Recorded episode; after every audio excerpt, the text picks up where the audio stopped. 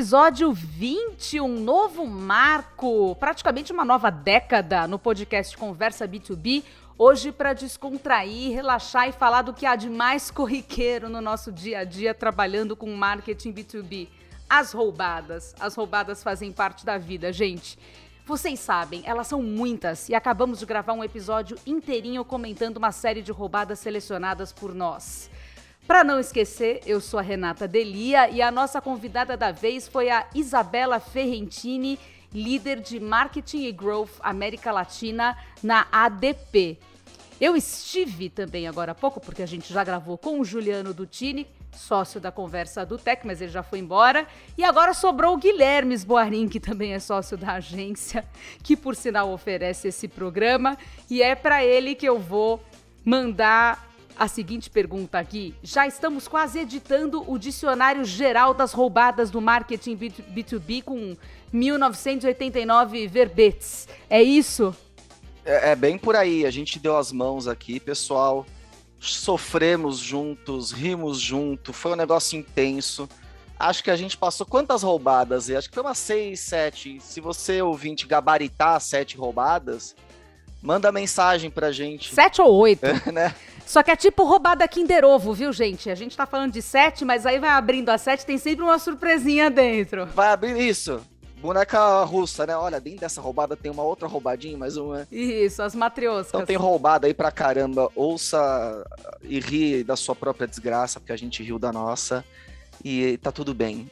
Olha só, se 2022 se comportar muito bem com a gente, a gente grava depois um episódio só com coisas do amor e da alegria no marketing B2B. Verdade. Mas por enquanto tem... a gente entrega para vocês a oportunidade de rir. A ideia não é sofrer com as roubadas, não, já basta que a gente sofre. Vamos rir. Vamos direto pro episódio, pessoal.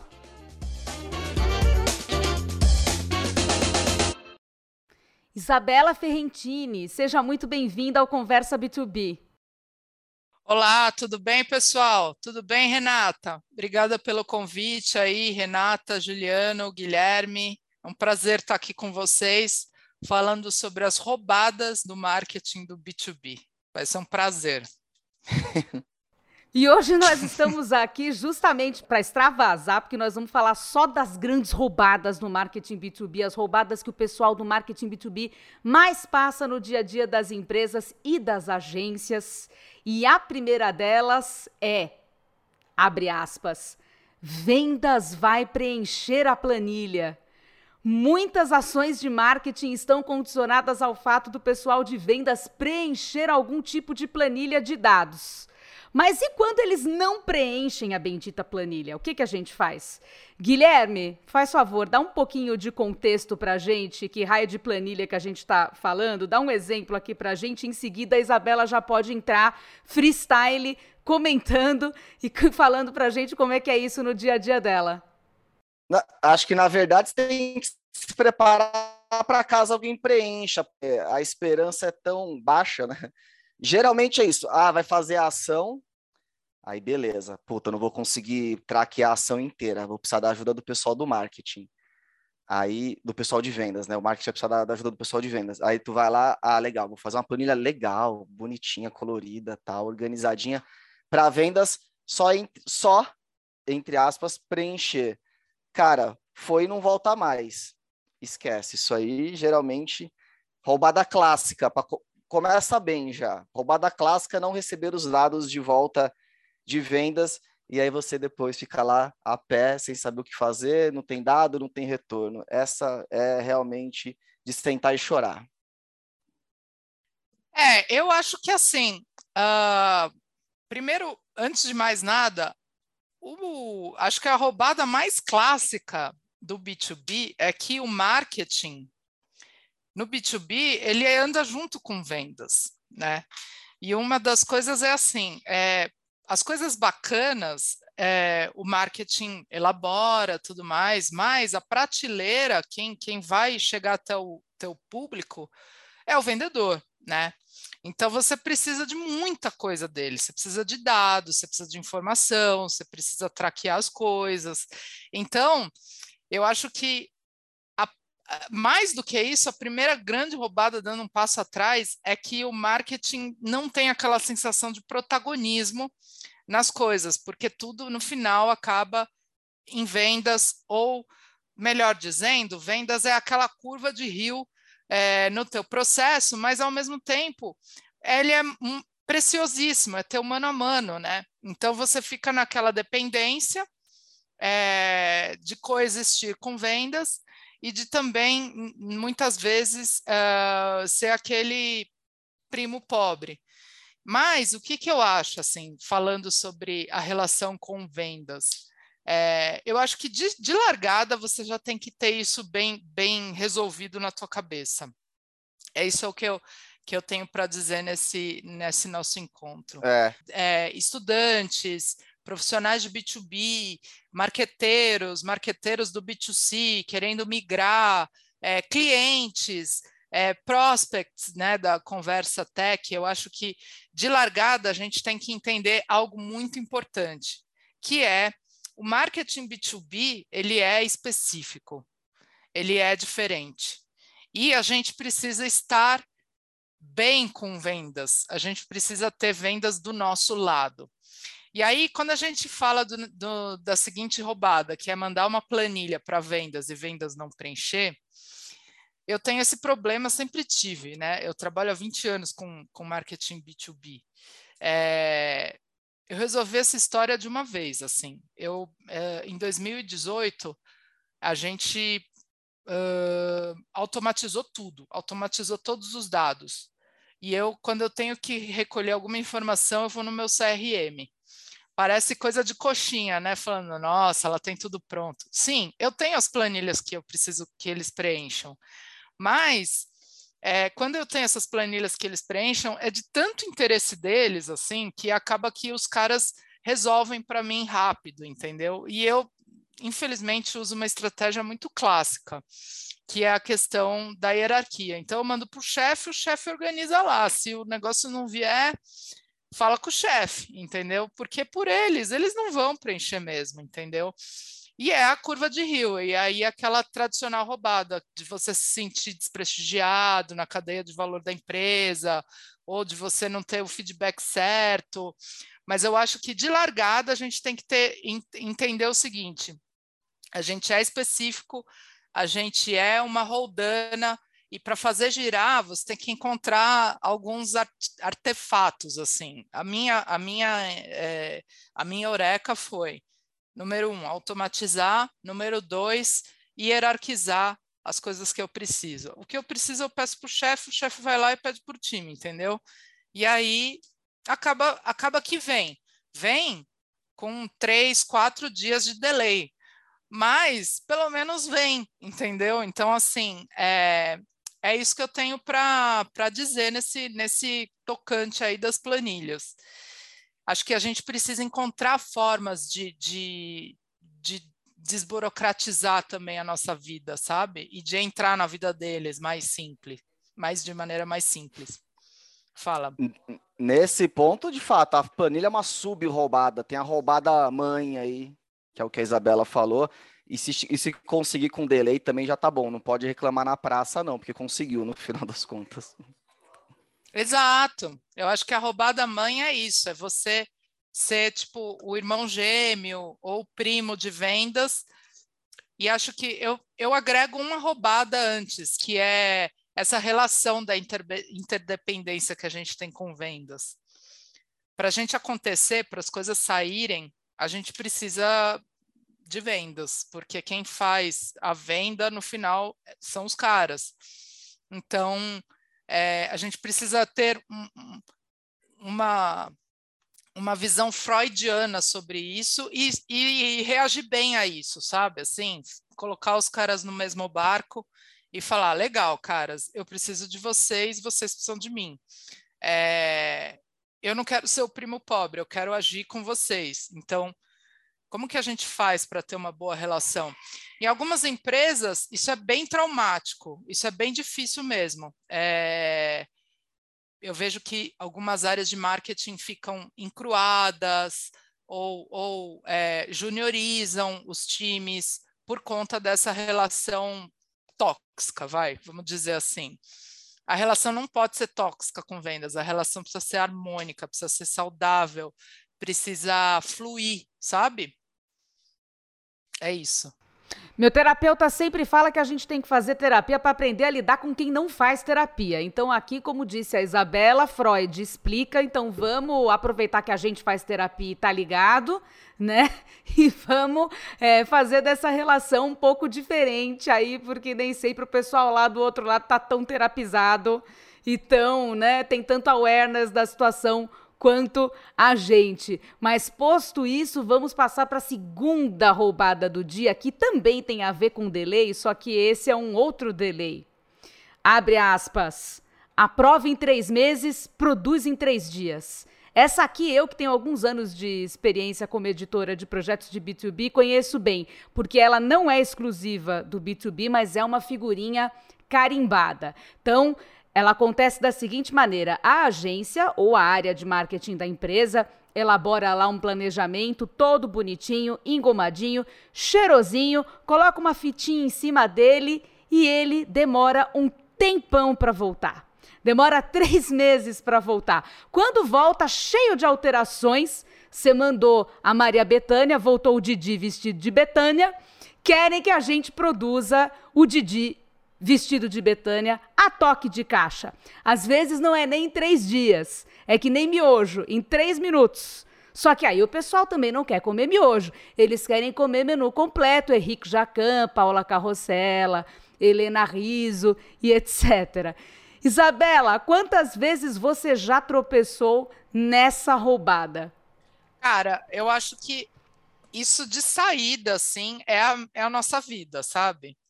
É, e acho que isso é ruim para todos os lados, entendeu? Porque tem, tem projetos que é importante para a equipe, entendeu? Que assim, você preci aquilo precisa acontecer para engajar teu time, para as pessoas se sentirem prestigiadas, que é algo que vai trazer inovação, que você acredita muito. Mas assim, o que vem antes, né? O ovo ou a galinha? Quando você está tá numa cadeira mais alta de marketing, você percebe o quê? A empresa tem seu tempo, entendeu? E, e é difícil explicar isso para uma agência que fez um puta negócio legal ou para o seu time que se engajou fazendo uma coisa que depois ela desacelera. É muito difícil. E, e eu acho que lidar com essa frustração está no nosso DNA. A gente já lida de, com frustração de largada.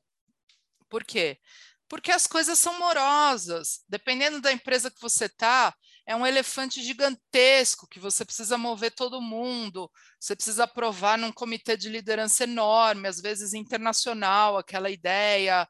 Aquela ideia é muito sofisticada para o momento da empresa, ou a gente não está pronto. Tem uma série de, eh, de nãos, assim, de, de coisas que você vai ouvir. Mas o como resolver isso? Isso não tem solução. Isso é desengajador. Isso é algo que é, frustra todo mundo. É, mas é da natureza do nosso processo. O processo de B2B ele é moroso, ele é complicado, ele é algo que é só para os fortes. Então, assim, se você não está pronto para esse tipo de game, não, não, não tem como, assim, porque é da natureza do negócio. Então, que, como é que eu resolvi essa história? Eu resolvi essa história já na, nas concorrências que eu faço. Então, quando eu vou selecionar minha agência, eu falo, bicho, você vai ter o budget, tá certo? O budget é, sei lá, um milhão. Mas, cara, você está preparado? Você quer mesmo isso? E eu falo isso para todo mundo. Eu falo isso para agência, eu falo isso para quem está eh, é, se aplicando a uma vaga que eu estou entrevistando já deixo claro que, cara, é um jogo pesado. E assim, você precisa ser forte, você precisa ter, ter, ter força. Então, o que, que eu tenho para falar isso é: se você é um parceiro, se você é uma agência, se você é, atua com o segmento B2B, já, já deixa isso resolvido, né? Que você vai sofrer, que você vai ter que botar as coisas no ar é, não digo em três dias, mas é, eu já de, tenho resolvido que eu consigo botar qualquer projeto no ar em 15 dias. E eu faço disso o meu cartão de visita, eu vendo isso, entendeu? Então eu falo assim, nos comitês que eu participo de fora, né, com as regiões, com outras regiões, é, Europa, IPEC, eu falo, caras, eu, eu tenho plena certeza que em 15 dias eu boto qualquer projeto no ar. Por quê? Porque vai demorar, ninguém vai aprovar, e do, do dia para a noite eles vão, vão querer que o negócio suba. O negócio para subir, você tem que ter uma boa agência, você tem que ter uma, um bom time que consiga fazer isso acontecer. E para porque é um sofrimento, já é, é uma natureza do nosso negócio. Então, se você tem uma boa agência, que você sabe que vai colocar seus projetos na rua rápido, mantenha eles com vocês.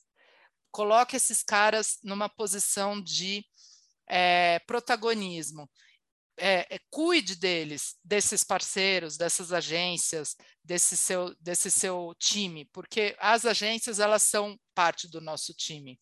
Então, e se você tem isso também no time, mantenha isso, sabe? Tipo, é, é, faça com que isso seja um, uma, uma, um cartão de visitas da, da, sua, da sua entrega porque você tem que estar tá pronto. E o, e o pronto é assim, do dia para a noite. Pum, Agora, por exemplo, a gente a gente está gravando esse podcast.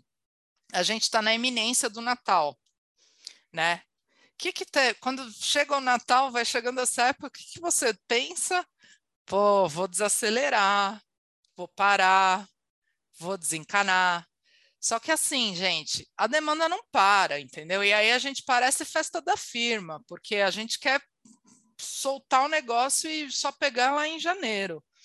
Mas as coisas mais importantes, as, elas acontecem do dia para a noite. E aí você tem que estar tá preparado. Hoje, por exemplo, eu recebi uma ligação do meu presidente falando: cara, eu preciso me preparar para isso, isso e isso. Vai acontecer em fevereiro, eu preciso em janeiro estar tá pronto. E quem que vai preparar ele? Sou eu, óbvio, né? Então, assim, é, as coisas acontecem muito do dia para a noite. Então, essa imprevisibilidade do, da, do segmento B2B, do marketing do B2B, ela é intrínseca. E aí você precisa é, é, internalizar isso e falar, caras, eu vou para cima, eu traz aqui que eu jogo, eu ponho no ar, entendeu? E aí você se ferra, né? Você, é, é guerra, né? E só que assim, se tá todo mundo engajado com você, se todo mundo percebe que é assim, a galera vai para cima com você, né? Então eu acho que é, é por aí, assim. Fala, Gil. Não, eu ia comentar que a gente, né, é, o pessoal que escuta a gente já sabe, é, a gente trabalhou muito tempo em empresa, eu, o Gui também, né? Então, na verdade, a gente tem a visão dos dois lados, de é, o, o que é aprovar as ações, tal, aquela luta interna, e hoje do lado de cá tendo que colocar em 15 dias, chegado o caso. É, e é, é, exatamente o que você falou, precisa ter, em, nos dois lados, o que importa é o objetivo comum, né? E, e, essa busca, na verdade, é sempre uma boa notícia. O fato de você conseguir aprovar um projeto, você tem que ficar feliz por ele, e aí o segundo passo é negociar bem as entregas. Possivelmente você não vai conseguir fazer tudo o que você prometeu, em, né, tudo que estava no projeto em 15 dias. Mas aí uma boa negociação, os primeiros, né, aqueles quick wins menores de entrada, 15 dias, você ganha tempo, terreno, e faz o seu projeto, talvez não exatamente como você queria, mas muito perto dele. Mas eu acho que quem está dentro das empresas, mesmo as pequenas empresas, a gente está tendo essa experiência de falar com algumas menores, né, e alguns que nos escutam, os processos às vezes não formais, né, tem que falar às vezes, com sócio, com proprietário, o outro tem um comitê de despesa, qualquer coisa relacionada, qualquer processo formal ou informal atrasa sempre, e a ansiedade depois de aprovado sempre é muito maior do que quando a gente combinou. Então, você tem toda a razão. Mas esse é, esse é um bom, é um problema legal, né? Quando a prova é uma, é uma, é um, é, aí só que tem que combinar direitinho o que, que entrega primeiro, segundo, terceiro, e é um motivo de alegria, sim. É, essa tua visão, Gil, ela é, ela é uma visão cons, de consultoria, assim. É, só que é muito, é muito legal isso, né? E a gente tem que entender esse nosso lado. Cara, nós somos consultores, a gente está ali, a gente está introjetado no negócio e a, o negócio fica amoroso. Aí eu sempre falo para o meu time, galera, é, quando tá essa calma, assim, esse equilíbrio, essa paz, é a véspera da guerra. Então já se prepara, porque vai vir bomba alguma hora, entendeu? Então, assim, a gente precisa estar tá preparado. Daqui a pouco vem uma guerra, vamos preparar, porque a galera fica meio assim, não é? Nossa, tá tudo tranquilo, tá tudo calmo. Bum, daqui a pouco cai o mundo e vem, sei lá, o gringo, que você precisa apresentar um negócio é uma apresentação super complexa para fazer para investidor e tudo mais. Você precisa colher dado, precisa eh, parar a vida para fazer aquele negócio e as demandas não param. Então, assim, é, essas surpresas assim que a, a gente precisa ter jogo de cintura. E o que eu acho também é que latino-americano, né, nós que moramos no Brasil, a gente é de largada, a gente é flexível, assim. Eu fico impressionada com a capacidade que a gente tem de, de entender e entregar muito rápido coisas muito complexas. É, os gringos, assim, eles, eles são muito mais cintura grossa, é, muito menos abraça-demanda, entendeu? Então, assim, é, a nossa capacidade, ela está muito acima é, de tudo, assim, é, de todo o bloco, né? Em comparação, aí quem está me ouvindo, quem for de empresa internacional, ou multinacional, multilatina, vai entender exatamente o que eu estou falando, que é, é, a capacidade de flexibilidade que a gente tem. A gente precisa usar isso, não para falar, ai meu Deus, isso agora é muito difícil, eu não vou conseguir. Não, você precisa fazer o contrário, você precisa falar, cara, em 15 dias eu boto qualquer coisa na, na rua, me fala aí que eu boto que isso é legal, entendeu? Então, tentar vender a parte feia da, da, da natureza da nossa atuação como algo altamente vendável, como algo que é a sua cereja do bolo, que ninguém faz, entendeu? Eu acho que é isso. A terceira roubada é um verdadeiro osso do ofício do marketing B2B. A meta aumentou, mas o orçamento não.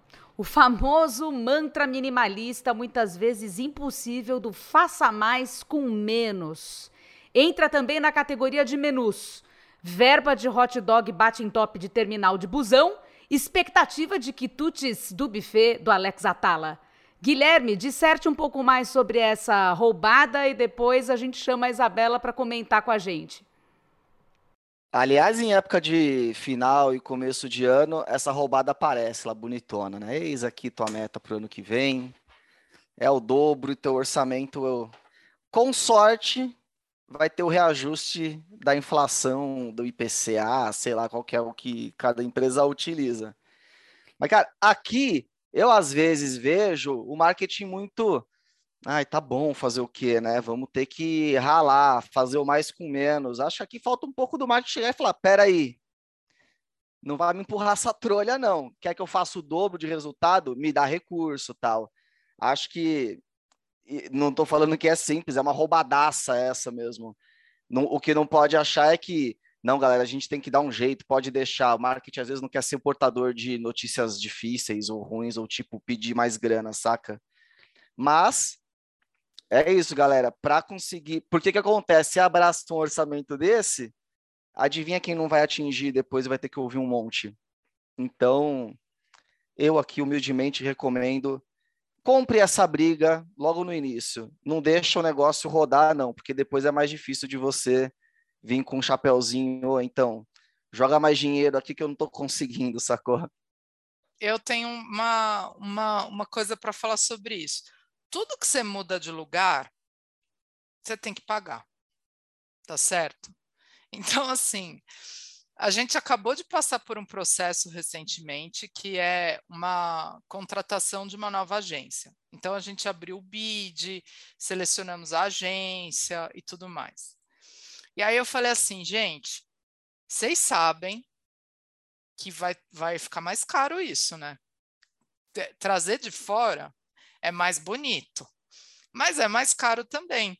Então, assim, gente, não tem como. Eu, eu, eu, eu sou a portadora da. Ali, ali, assim, tipo, eu sou. Quando vem me falar alguma coisa, eu já falo, ah, cerveja. E essa, Gil, você vai lembrar Quem falava isso era o Leleco, Leilson, famoso vendedor da Telefônica. Vendedor B2B do segmento de meio de pagamento, era super nosso amigo. Para quem não sabe, eu, o Gil e o Guilherme, a gente trabalhou junto na mesma equipe na isso. Telefônica. Né? Bons é, tempos, bons tempos. Bons tempos. A gente era muito feliz e não sabia. Então, jovens. Jovens. e jovens, né? E jovens. Então, o Leleco, ele falava sempre para mim: cerveja gelada na beira da praia é mais caro. Então, eu uso essa frase assim há 20 anos, em todas as reuniões. Então, cara, você quer um negócio ultra sofisticado ou você quer vender mais? Cerveja gelada na beira da praia é mais caro, gente. É mais caro, o preço é maior. Então, assim, os, os projetos ficam mais sofisticados, você precisa de recurso mais sênior, é, os projetos ficam sofisticados, a tua agência não atende aquilo, você precisa contratar uma agência nova.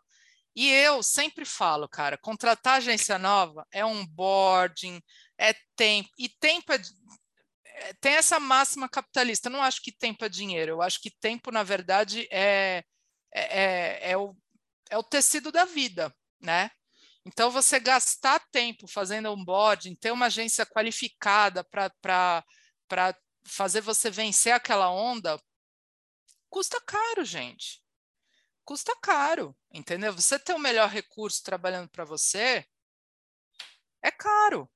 Você ter uma, uma, um, super, um super time esquilado, é, multitask, que fala várias línguas, que segura uma reunião para gente muito sênior.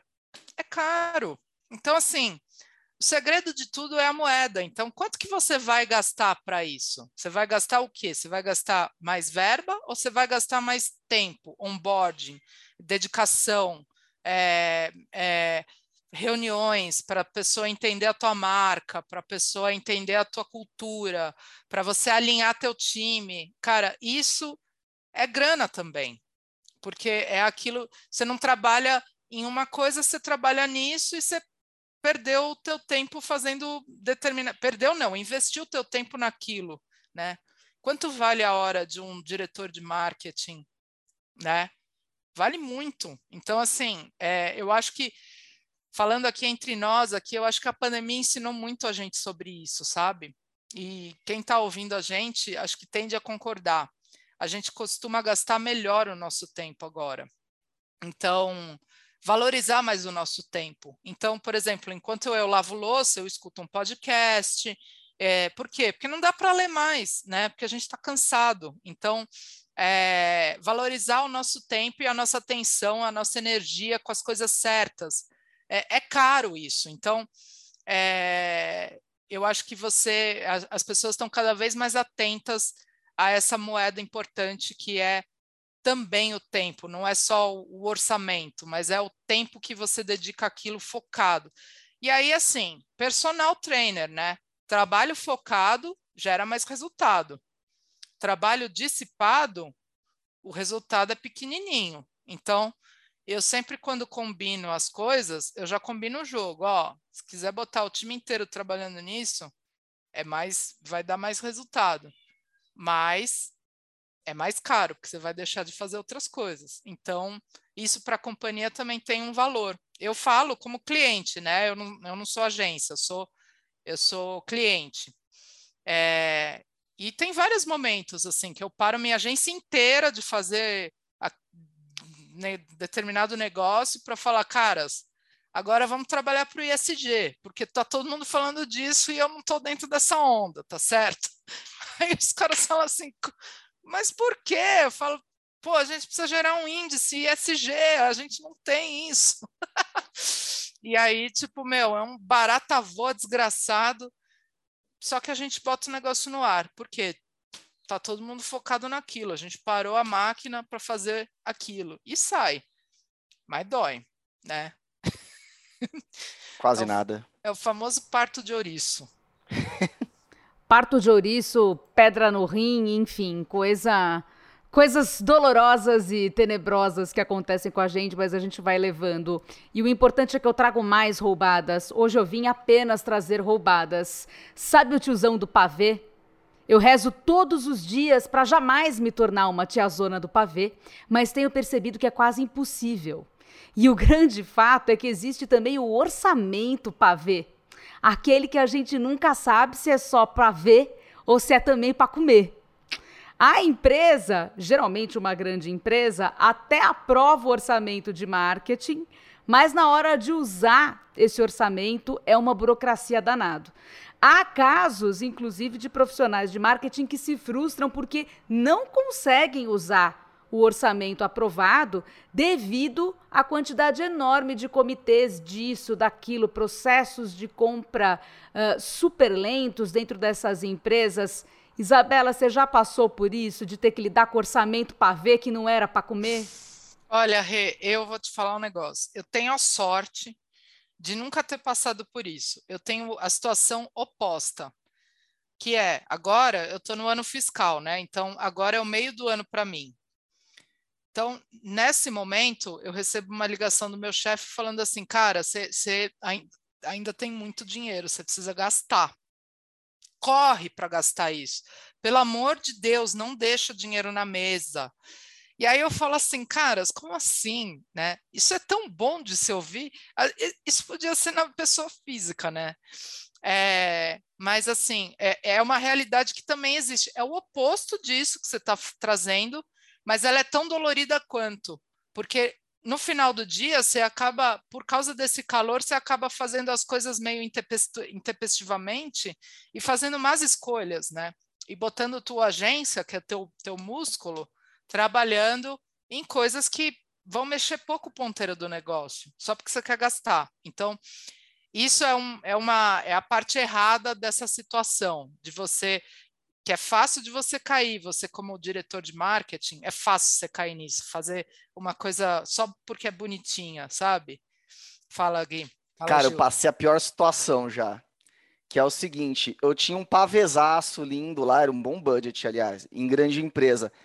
Não conseguia usar aquele bendito daquele budget. A gente não conseguia passar da parte de compras, era um bando de comitê, a burocracia me engolindo, eu começando a ficar aflito, tenso, puto da vida, e para piorar, lá pelo meio do ano, eu tendo que lidar com uma burocracia que tava meu, me, sabe, me desidratando. Meu chefe vem e fala: "Você tem que usar esse orçamento, porque se a gente não usar, a gente vai perder ele Perder. Falo: "Fudeu". A gente eu, eu, eu não só não estou conseguindo usar o orçamento, como eu já tô perdendo o orçamento do ano que vem. Queria Exato. morrer. E eu já trabalhei em empresa menor, que aí a, a treta era a seguinte do pavê. Tinha lá o orçamento, só que para usar cada centavo eu tinha que passar de novo com o proprietário. Eu tinha que passar por aprovações de orçamento 20 vezes no ano. Cada vez que eu me dispunha a usar aquele orçamento que até então estava aprovado, eu tinha que ir lá e de novo mostrar num puta de um detalhe, de novo, não sei o que, direto ele mandava eu voltar. Quer dizer, eu não tinha orçamento aprovado porra nenhuma. Eu tinha que toda Meu, vez eu tinha que aprovar pingadinho, ação Eu posso ação. falar, eu eu eu trabalhei exatos 11 meses em empresa de dono. Porque, cara, é muito foda. Você tem, é que, você tem que pedir 50 reais porque é, você quer é assim. fazer sei lá o quê para o dono que é um cara assim que tem a visão de dono, cara. Ele construiu aquele império, tá certo? Quem é você na fila do pão para falar que agora você vai gastar com research, entendeu? Às vezes o cara tem, meu, 80 anos, entendeu? Como é que você vai explicar isso pro cara? Então, assim, eu trabalhei em empresa de dono e eu, eu falo, cara, onde os fracos não tem vez, porque você precisa é, aprovar cada bolacha que você bota ali no, no teu coffee break. E eu, não, eu juro por Deus, eu não tenho paciência. Então, aí o pessoal da Raiz Consultoria, da, da, da Michael Page, vai ouvir esse podcast e vão saber que, que, não vão me ligar para a empresa de dono. Só que é, o negócio é o seguinte: toda empresa tem um dono, né? E uh, às vezes não é o dono que construiu o negócio, mas o CFO é o dono da grana, gente. Então, assim, É, quando eu entrei na minha empresa, que é a empresa que eu estou até hoje, faz uns cinco anos, o CFO falou: ó, você sabe que você vai ter esse dinheiro. Como é que você faz para usar esse dinheiro de maneira mais inteligente do que na gestão passada? Nossa, que pergunta, né, cara? Eu tive, tinha lá acabado de chegar, tinha que me provar, falar uma resposta bonita. Sabe o que eu respondi? Eu falei assim: provavelmente eu não vou ter a fórmula de sucesso em como gastar isso. A pergunta é diferente. Como que eu faço para trazer mais venda para o teu negócio com esse mesmo dinheiro? Entendeu? Aí eu conquistei o cara ali, entendeu? Tipo, sabe aquela pergunta meio de entrevista, mas entrevista que você já está dentro? Total. Então, eu passei por essas situações de provação, sabe? Em relação a budget. É, mas eu, eu vivo a situação oposta, que é ter é, que gastar dinheiro no meio do ano, você. Ah, desesper, todo mundo desesperado, você tem 400 mil dólares ainda para gastar, gasta tudo, sabe assim? Então eu vivo isso. É, só, é, só para essa história do gastar, os dois estão ligados, né? Porque o problema de você ter o dinheiro e não ter gasto, possivelmente é porque você ou não deu foco ou teve que empurrar muita, muita roda, e aí esse projeto vai ficando para o final, final, final. A gente, como agência, até orçou, tem lá, está esperando a resposta e fica nesse, nesse embrólio. Normalmente desata um pouco meio no final do ano mesmo para esse dinheiro, teoricamente, pré-aprovado do ano, mas é exatamente esse do jogo. Às vezes você tem e não tem, às vezes você tem, mas também não conseguiu empurrar.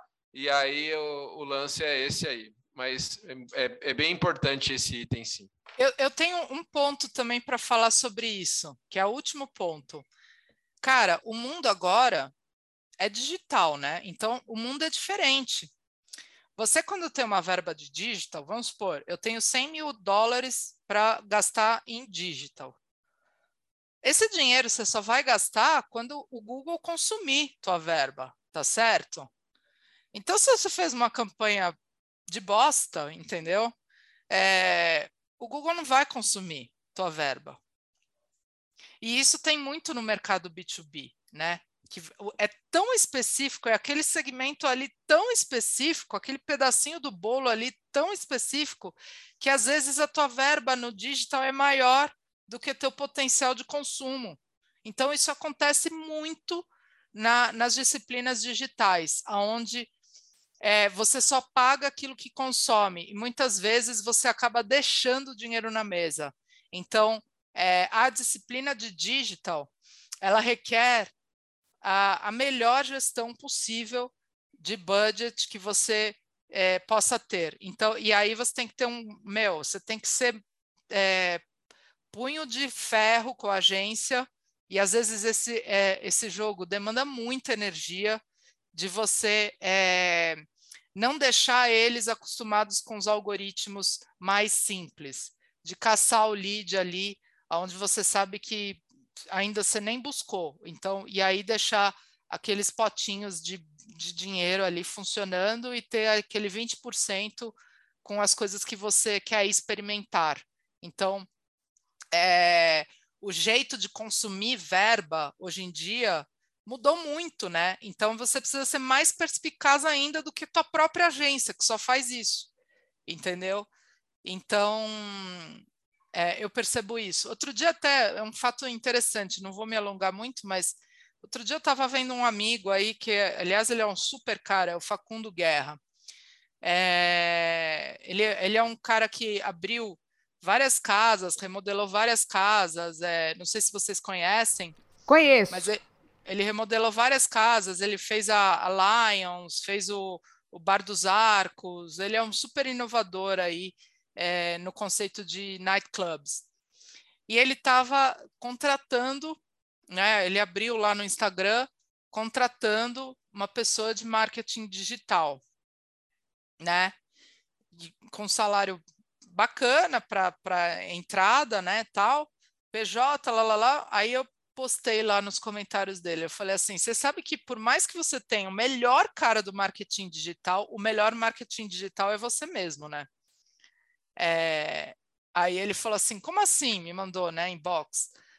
Cara, não tem jeito, tem horas que o melhor, me, melhor é, jeito de, de você fazer tua, tua publicidade, consumir tua verba do digital é com o teu próprio trabalho, com o teu próprio suor, com o teu postzinho ali falado do seu jeitinho, porque como você é, é, é maior do que a própria marca, é, o trabalho pessoal, o teu suor pessoal é o que mais repercute em valor em entrega, em vendas, né, em toda a cadeia de valor do, do, do marketing em si.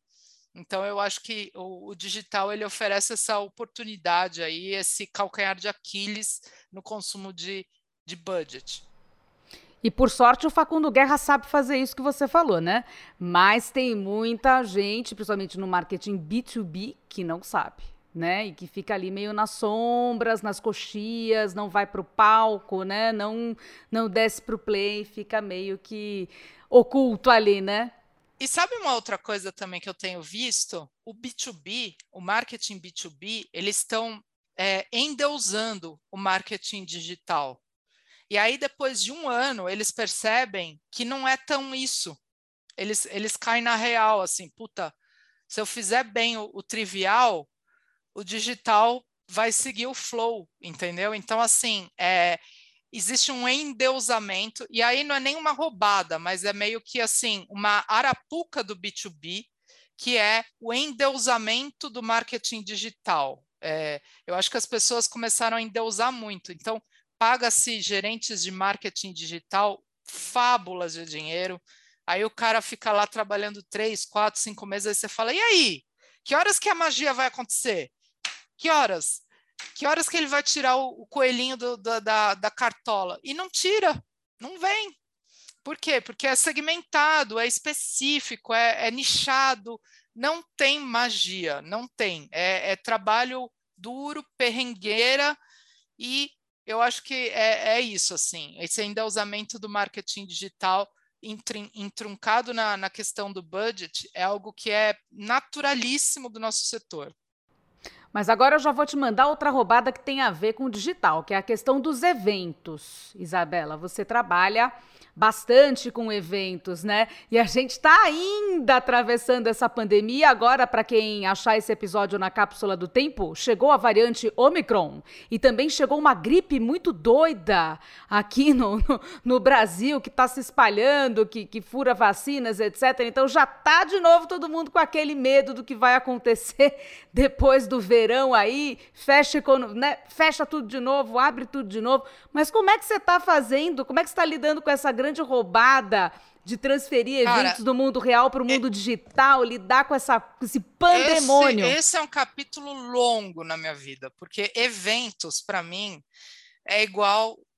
Desculpa falar, mas é uma diarreia, tá certo? É uma diarreia. Você fica com aquela dor, aí daqui a pouco você fala: Meu Deus, eu não estou na minha casa. É uma diarreia é dói, é, é, terrível, você fica vulnerável, é feio, é chato. Enfim, mas quando, quando acontece, quando você se livra dessa dor, dessa diarreia, é parece um que você vira, parece que você, é um alívio. É um alívio. Aí você, tipo, aí você dorme, entendeu? Você fala, meu Deus, como é duro existir. Então, assim, é possível ser um diretor de marketing sem lidar com eventos? Eu digo, não é possível, entendeu? Então, você não consegue existir como diretor de marketing sem passar por essa diarreia, sem sentir essa dor, sem, sem ter essa. Cara, juro por Deus, eu tenho ansiedade, né? Eu sofro de ansiedade assim desde pequena. Alguém não tem ansiedade ainda? Não, mas em dezembro de, de 2021? É, o meu nível de ansiedade ele é muito alto. E acho que o, o, nível de ansiedade que eu tenho, ele é, ele é tão alto que ele também me impulsiona, ele faz com que eu seja outstanding nas coisas que eu me proponho fazer. Então ele é, ele é o ele é o, o yin yang assim, eu tenho que saber lidar com ele, né? Mas para quem tem ansiedade, lidar com eventos é assim, juro por Deus, é, é você é você ralar o cu na ostra, literalmente. E eu, eu tenho que dizer uma coisa assim, que muitas pessoas vão de convir comigo. A pandemia ajudou a diarreia do evento. Por quê? Porque você não tem mais as variáveis de um evento físico para lidar com aquilo. E são variáveis tão ridículas, tipo o catering, a recepa, o livrinho da recepa, o que vai estar tá no, no, no, no, no iPad do apresentador, o apresentador, se ele vai engajar, se ele vai ser chato, se ele vai fazer uma piada que não vai caber na cultura da empresa, se, se o vídeo vai travar, se o som vai ranger. Cara, é tanta coisa para você lidar que... Não, o Gil tem uma boa, Isabela. Hoje, que a gente estava discutindo a pauta, o Gil soltou uma do. Fala aí, Gil, não vou falar por você, não. Não, é a, é a coxinha, era a coxinha fria. Você faz tudo isso, cara, traz um cara incrível, palestrante, internacional. Aí vem um cara para você e fala, cara, muito legal o evento, mas deixa eu te dar um toque lá, meu. A coxinha ah, tá... não, meu. Fala, Ô, cara, deixa eu... O evento foi resumido a coxinha fria. Não, deixa Essa eu falar. Essa diarreia um de meses que eu fiquei aqui. Eu, eu vou falar um negócio para vocês que, cara, eu tô. Eu, hoje eu tenho, para quem não sabe, eu, eu não tenho problema com idade. Eu tenho 39 anos, tá certo? E o que, o que, que acontece? Eu cheguei numa época da vida que, cara, eu tenho muita parte boa para doar para qualquer empresa. Mas eu, eu também sou, sou honesta, então eu, eu lido com a sinceridade, acho que a verdade tem que vir. E eu estava fazendo, Gil, um puto evento, assim, era o primeiro evento híbrido, com várias telas, com, é, com, com câmera crane, que, é, câmera crane é tipo uh, aquela câmera que gira assim em volta do, da, do apresentador. Aquilo costuma fábula, tá certo? roteiro, tudo lindo. Lá, lá, lá, lá, lá, lá. Cara, e a galera no chat. Não ouço, não escuto. Fala para fala para falar mais alto. Cara, é, ah, aqui o pessoal está reclamando que é, é, tá com delay. Ah, bicho, você tá de brincadeira, né? Sabe o que eu fiz? Eu falei, qual que é o telefone do sujeito aí que está falando isso no, no chat da, da empresa? Liga para ele. Aí eu falei assim, fulano, deixa eu falar um negócio. Você já você sabe o que é o um mundo digital? De banda larga, de funcionar, não funcionar? A minha internet é diferente da sua. Você tem que saber lidar com isso, bicho. Deixa o evento rodar. Para de reclamar, bicho. Pum. Cara, para de cornetar, velho. Estragar o evento, meu. Porque tem gente que o prazer delas é encontrar defeito, entendeu? E se você não, não der um hard stop nessa pessoa e falar, bicho, para de ser chato, entendeu? Você tem que se bancar, meu. E aí eu fiz isso, falei, liguei pro cara e falei, cara, para de reclamar no chat. A gente está botando um evento com mais de 300 pessoas fora do Brasil no ar. Para de encher. Cara, tive que dar esse hard stop no cara. E aí, para você fazer isso, existe toda uma política, né? Do tipo, porque brasileiro não gosta de dar uma notícia, não gosta de ser chato, não gosta de Muito ser arrogante. De hard stop. A gente não, não gosta não de dar hard lidar. stop. Resumindo, as... brasileiro precisa de terapia, porque é na terapia que a gente aprende a lidar com quem não faz terapia, entendeu? E que precisa de limite. A gente precisa limite. colocar limite em todos os relacionamentos, inclusive profissionais. Aí né? sabe como, como, eu re, como eu realizei essa fase da, da vida nos eventos? Vai rolar o evento, e, infelizmente, tenho que dizer, eu cuido de todas as convenções. Todo ano eu tenho uma convenção na minha vida para fazer, tá certo? Então, já na saída, pandemia, evento é digital. Eu já coloco no invite. Atenção, o evento é digital. Problemas de som, banda larga, atrasos, é, congelamento de imagem. É intrínseco dessa da realização desse evento. Portanto, be kind, enjoy, entendeu? Tipo assim, cara, de largada, bicho, seja nice, seja legal, entendeu? Então, tipo assim, eu acho que as pessoas precisam ser mais relaxadas, entendeu? Elas esperam muito, elas acham que vão ver ali um espetáculo de Circo de Soleil. E, e tem um fulaninho só que cuida desse espetáculo. Quem que é? O cara do marketing e a agência deles. Então, meu, vamos, vamos legal, vamos ser gentil. Já é difícil. Mas a galera reclama do Cirque du Soleil, esse é o ponto também, né? A galera reclama de absolutamente tudo. E o pessoal também precisa aprender aí com a barriguinha forrada para os eventos, né? Pelo amor de Deus, ficar lá comendo, se entupindo de coxinha. Não é, Parece que não, não tem comida em casa, aqui, pelo não. amor de Deus. Não. não vem almoçar aqui não, meu filho. Almoça aí, rapaz. Tenha compostura. É um coffee break, né? Almoço, né? né? Eu tenho um negócio para falar desse, de, das coxinhas. Teve um evento evento que eu fiz, aliás, recentemente, e o, a pessoa que fez, o meu parceiro, vai ouvir isso e vai lembrar. Cara, o evento era o dia inteiro, tá certo? Na Casa Petra, essas casas que você faz eventos. É, puta cenário, câmera, milhares de pessoas entrando, cliente nosso, prospect, vice-presidente, presidente, lá, lá, lá. E aí, eu percebi que o cara tinha um cafezinho só, sabe aquela, aquela térmica? Pss, pss, pss. E, meu, cara, na moral, é o dia inteiro de evento. As pessoas precisam comer, se alimentar, as pessoas precisam ter um appetizer ali, até eu, entendeu? Eu também quero comer.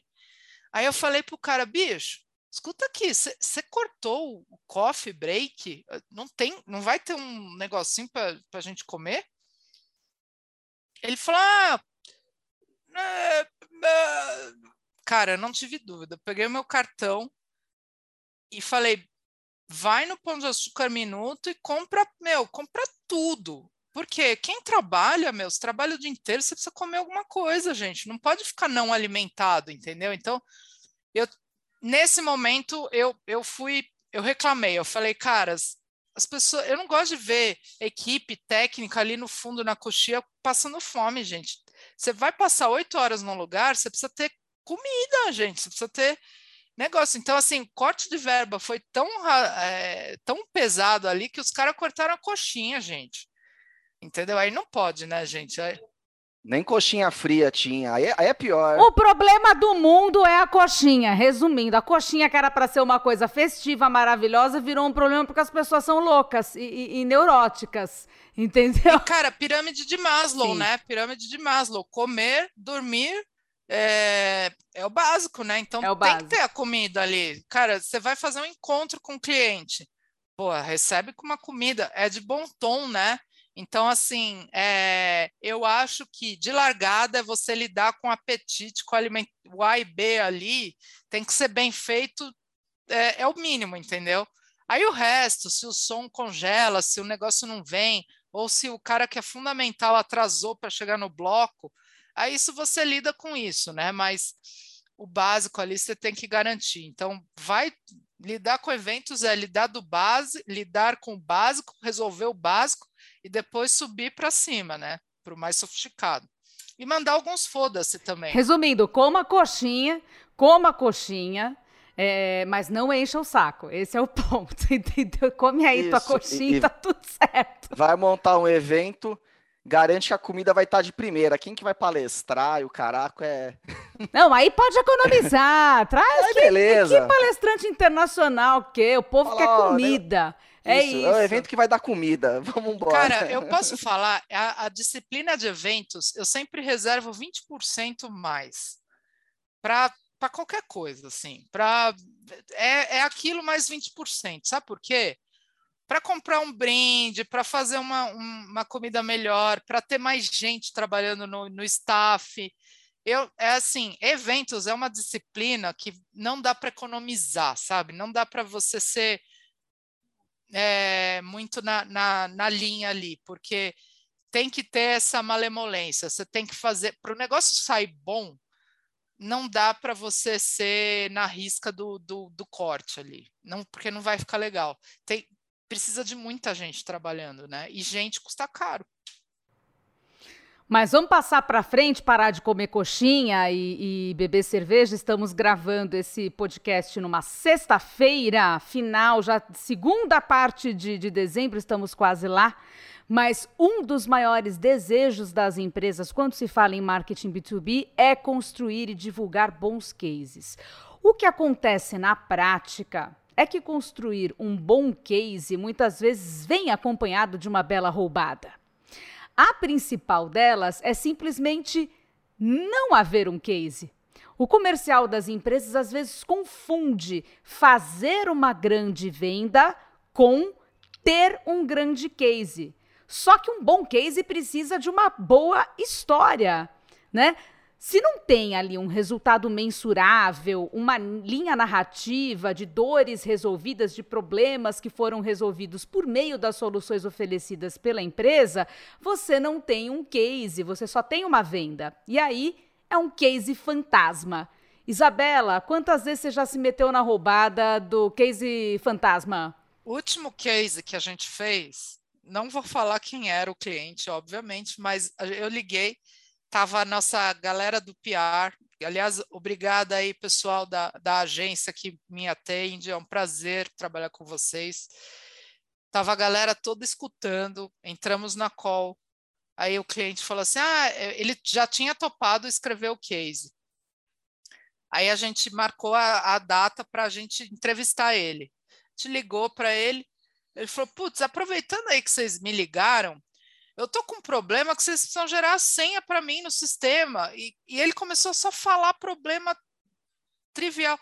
Cara, eu, eu vou te falar, eu não indico, não. Eu não. É, eu topei, mas na verdade eu queria que vocês me ligassem, porque eu não estou tendo atendimento correto, porque não sei o que lá. Pô, vocês podem escalar meu problema? Com quem que eu tenho que Puta falar aí? Que aí eu falei assim, cara, é, aí o pessoal ficou meio constrangido, assim, consternado. Aí que, que eu aprendi disso? Sempre quando você vai gravar um case, fazer um case, escrever um case, traz a galera do time de relacionamento junto, porque vai dar merda capitão, entendeu? Vai dar. Os caras começam a falar de coisa nada a ver, começam a lavar roupa. É, é muito difícil você ter um executivo preparado, pronto, para entender que aquele momento ele precisa vender algo para o teu parceiro, sabe assim? É, então, o que, que, eu, que, que eu digo? Eu digo que case é a parte mais difícil de conquistar no marketing B2B. É o ouro, é a mina, entendeu? Tipo, se você tem um case, se você conseguiu escrever um case, parabéns, porque assim, não é fácil, cliente não quer falar bem, e quando fala, a área de imprensa não aprova que aquilo saia na mídia, tá certo? O jurídico. Ou, o jurídico não vai deixar. Então, assim, se você tem um case, foi escrito, o cliente topou e aprovou ainda divulgar, meus parabéns, porque essa é a gold mine do, do marketing B2B. Não, esse lance de case rende umas histórias boas. Teve com um cliente também, não, tem um case legal, tá aqui o telefone, contato do cliente, só ligar e, meu, mandar ver. Case tá, tá ajeitadinho. Gente, caraca, que beleza, né? Geralmente as coisas não vêm mastigadinhas assim. Aí ligamos lá pro, pro cliente. Aí ele, não, não, não, o fulano me falou assim. Não, legal, tal. Então vamos lá ouvir o case. Como é que é? Não, não, na verdade eu acabei de contratar, tá instalando ainda. Eu falei, não. Peraí, então, que, que raio de case é esse que nem instalou ainda, bicho? Não, não, mas eu topo falar. Quer dizer, o cara lá da, da empresa, ele queria também ter uma visibilidade e tal. Então, cara, você vê de tudo. O cara tava topando falar para ganhar visibilidade, acredito eu, ou ele era muito brother do vendedor, que não tinha. Que... Esse era case fantasma, meu, não existia o case. Não, e tem outra, né, Gui? É, o vendedor, ele sempre indica o case porque o cliente é gente boa, já percebeu? Também. Oh. Aí ele topa falar, o cara é legal, Isso. um amigo nosso. É, é, um clássico. Aí ele fala assim: não, liga lá, ah, escuta, o marketing vai te ligar para você falar o case. E aí o cara fala assim: mas meu, eu acabei de contratar, eu nem sei se é bom o teu serviço. E eu passei por muitos cases desses, assim, tipo, é, só porque era uma grande venda, a gente ligava para o cara, só que ele ainda não tinha nem testado o produto direito. E quando ele testar, certamente ele não vai topar falar comigo, porque, cara, shit happens, né? Então, tipo assim, não tem como. É, não é só beleza do dia. Então, é, quando eu ligo para um cliente e ele fala muito bem da gente, sério, eu, eu faço de tudo, assim, eu mando, eu mando presente, é, eu mando presente para o vendedor que conseguiu o case. Coxinha é, quente uma coxinha, coxinha quente, quente, um evento que não trava. Então, assim, é, eu, eu realmente acho que é difícil isso, assim. Você nunca tá, as pessoas nunca estão predispostas para falar bem das coisas. Elas estão predispostas a falar Mal. o lado ruim, o lado nega, o lado negro da coisa. E aí o jeito que eu tive de resolver isso foi da seguinte forma. E aí quem está ouvindo a gente que é um gerente de marketing, um diretor de marketing que tem essa bomba na mão de fazer case e ninguém quer falar bem, é assim, caras, time de relacionamento. Quem conseguir um case bom, que o cliente fala bem da gente, vai ganhar um puta kit animal working from home com a melhor ring light do mundo, melhor fone da vida, vai ganhar. Vale brinde mesmo, sabe? Assim, porque foi o jeito que eu encontrei de, de engajar as pessoas que me trazem essa informação. Porque se elas me trazem informação errada, eu vou ligar, vou perder meu tempo, vou ficar chateada, vou fazer a agência ouvir ladainha. Então, assim, eles já preparam um terreno melhor para mim, entendeu? Se vale alguma coisa. Infelizmente, as pessoas só trabalham por cenourinha, né?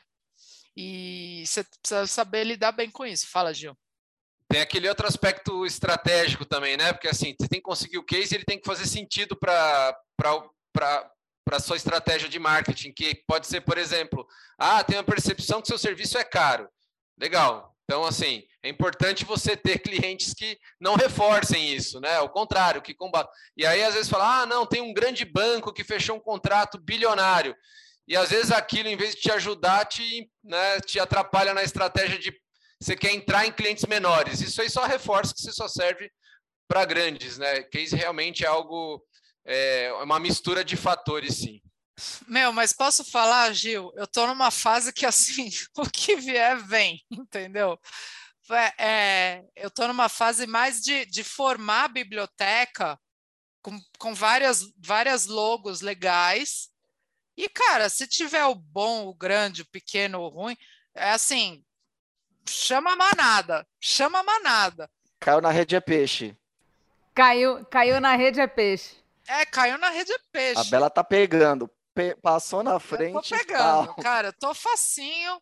Eu tô ali com a minha, com a minha mira, eu pego, porque case é muito difícil, cara. Então, assim, entendam que é o top do top do top ter um cliente falando bem de você, fazendo a sua propaganda. Quanto que isso não custa, né? Total. Quanto que isso não custa? Então, eu sempre falo, quando eu consigo um case, por, aliás, recentemente consegui um case de uma grande empresa da indústria farmacêutica, que está, todo mundo está falando porque a gente está numa pandemia. E, cara, quanto que isso não vale? Né? Quanto que isso não vale? Uma marca fala bem de outra marca. Então, assim, isso vale muito, isso é, não tem preço. Então, assim, é, case é, para mim, é não é nem se está alinhado ou não está. Isso é muito legal se você consegue alinhar, mas na verdade é, é o que eu consegui captar. Uh, glória a Deus, entendeu? Tipo, porque não dá, é difícil demais. Bom, é, só para sair desse assunto de cases, tem duas situações, né? Tem o caso do case fantasma e tem o caso do, do, do cliente lá do case virar um fantasma atrás de você. Porque já aconteceu, por exemplo, de eu colher depoimentos, fazer entrevistas incríveis vídeos, etc., que para o cliente que me contratava era super valioso, mas aí o cliente desse cliente que deu a cara para bater ali, falou bem, etc., começou a se decepcionar muito com a empresa meses depois e ficou atrás de mim de mim, que sou uma operária do conteúdo e que estava simplesmente colhendo, fazendo esse case fazendo acontecer. trabalho. Mas virei o quê? O muro das lamentações do cliente que se arrependia amargamente de ter dado seu depoimento para um case e queria que tirasse o case do ar. Eu não trabalhava mais, não tinha mais contrato com a empresa em questão. Um fuá. Imagina assim um, um fuá, assim uma coisa totalmente horrorosa. O cara tá tão órfão, né? O cara tá tão órfão, tão esquecido, tão largado, que ele vai atrás de, de quem é o portador ali, o, rece o receptor da mensagem para atender ele, porque ele é largado, entendeu? Virou então, uma assim... alma penada. Esse aí é o case alma penada. Tipo, virou um Isso. fantasma mesmo e ficou lá, chupacabra, né? Eternamente. É o case morto-vivo, né? Porque Sim. o case existe, mas tá morto, na verdade. Então. É, é muito difícil. É assim, a, vulnera a, a vulnerabilidade das coisas, ela, ela escala muito rápido. Então, um cliente que está feliz hoje, daqui Isso. uma semana, ele vai te odiar. Então, assim, quando eu consigo alguém, eu falo, você acha que esse cliente vai, vai permanecer com a satisfação dele por pelo menos uns três meses? Ou você acha que é, é algo insustentável, que ele está com alguma, alguma vulnerabilidade no atendimento, que o castelo de cartas vai cair? Se a pessoa fala, puta, a gente está com umas dificuldades, lá, lá, lá, lá, aí eu falo, ó, nem, nem vamos gastar tempo, tem que ser alguém mais sólido, tem que ter, tem que ter, a gente tem que sentir solidez naquilo que a gente faz para esse cliente, para poder falar com ele e ser legal. Porque senão você vai gastar ouro ali, daqui a pouco o cara fala, ah, tira do teu site meu case. E é muito chato isso, né? É muito é, correr e perder a corrida, né? Então é chato isso. Mas vamos que vamos, a gente está chegando à reta final desse episódio de roubadas do Conversa B2B. Tenho apenas duas roubadas para trazer e a penúltima delas é um pesadelo, não é uma roubada. Você está lá dormindo como um bebê, sonhando sobre o seu projeto B2B, quando aparece alguém dentro do seu sonho e diz assim: Nós vamos internalizar com a nossa TI. Nesse exato momento, seu coração dispara, você se aterroriza e acaba despertando de sonhos intranquilos, metamorfoseado em um terrível inseto, como no clássico romance de Franz Kafka. Guilherme, aperte a tecla SAP e traduza para a gente de que terror eu estou falando. Cara, ó, esse lance da TI, quem sofre mais é a galera que está em empresa um pouquinho maior ou grande já, tá? Então, é o seguinte, tem a área de TI, que quem trabalha em empresa grande sabe do que eu estou falando, costuma ser uma fila, costuma existir a fila de TI. Então vai lá, você tem um fornecedor que faz as coisas a toque de caixa, faz rapidinho em 15 dias, que nem a Isabela falou aqui e você tá feliz com ele. Só que de repente alguém da tua empresa vem e fala: ó, Isso aí que você, marketing, está fazendo, a gente vai começar a fazer aqui dentro. A gente vai tchananã, Nossa, internalizar cara. com a TI. Fala, velho do céu. Pode sentar e chorar. chapéu, né? Pode sentar e chorar. Assim, se tiver exceção, pode comentar aí, galera, e me xingar. Mas, cara, as experiências que eu tenho e que eu vejo, que eu falo com a, com a minha rede aqui de contatos, é sempre frustrante. Porque acontece? Você Redis mortal do marketing vai entrar na fila de TI que eu estava falando. A fila de TI trata de absolutamente tudo da empresa. Exato. Então, tu imagina a tua prioridade nessa fila. Qual que é a tua prioridade na fila do pão? É a fila do INSS. É isso. Tipo isso. Então, ah, cara, o sistema de faturamento deu pau. Fura tua fila. O Salesforce tá não sei o que. Furou tua fila de novo. Cara, tudo que você imagina vai furar tua fila. Você vai ser o último da fila sempre. Sempre. E mesmo que não furar a fila, a fila é grande, tá? Você deu sorte que ninguém furou a fila. Mesmo assim, Demorar. você vai ter que dar uma cozinhada na fila. Então, galera, se você tá nada de internalizar de TI, a cara, TI, tá. TI, cara, TI o que que é? TI é, é a espinha dorsal de uma empresa, né? Então, um trabalho de marketing, o que, que é? É você levar algo para trazer mais receita para a empresa. E eu acho inviável isso. Acho que é uma coisa que muitas agências devem ouvir, né? É um tipo de não maquiado. É, mas eu acho muito ruim você colocar a tua espinha dorsal, que é quem cuida dos teus, dos teus processos, dos teus sistemas, né, da tua, da tua, da tua espinha dorsal para fazer algo que na realidade não, não, não é para atrair clientes, né? É para a área de TI é para deixar funcionar os clientes atuais. Na, é, no, conceitualmente no não faz sentido. Você botar a galera sentido. que cuida do sistema é botar... de faturamento, Exato. apoiar o marketing. Caceta, é botar, você aqui. botar o rabo para ser a cabeça e a cabeça para ser o rabo. Então, nessa hora, é, eu vou ser bem franca com vocês, assim. O bom de você ser já mais velhinho é que você já, já avisa para as empresas assim, tipo, se, se eu ouvir isso de, da minha empresa, eu mesmo já vou avisar eles que não é um bom negócio, entendeu? Que não vale a pena você colocar é, recurso que é para a estrutura interna da empresa para fazer algo que não é não é o core deles, entendeu?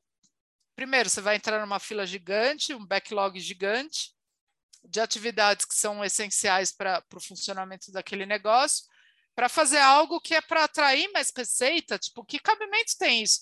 É mais barato você contratar de fora, entendeu? E fazer do que você colocar todo o time que está olhando para determinada coisa, olhando outra coisa, que não tem aquela expertise, ou que vai parar um projeto importante da empresa para fazer é.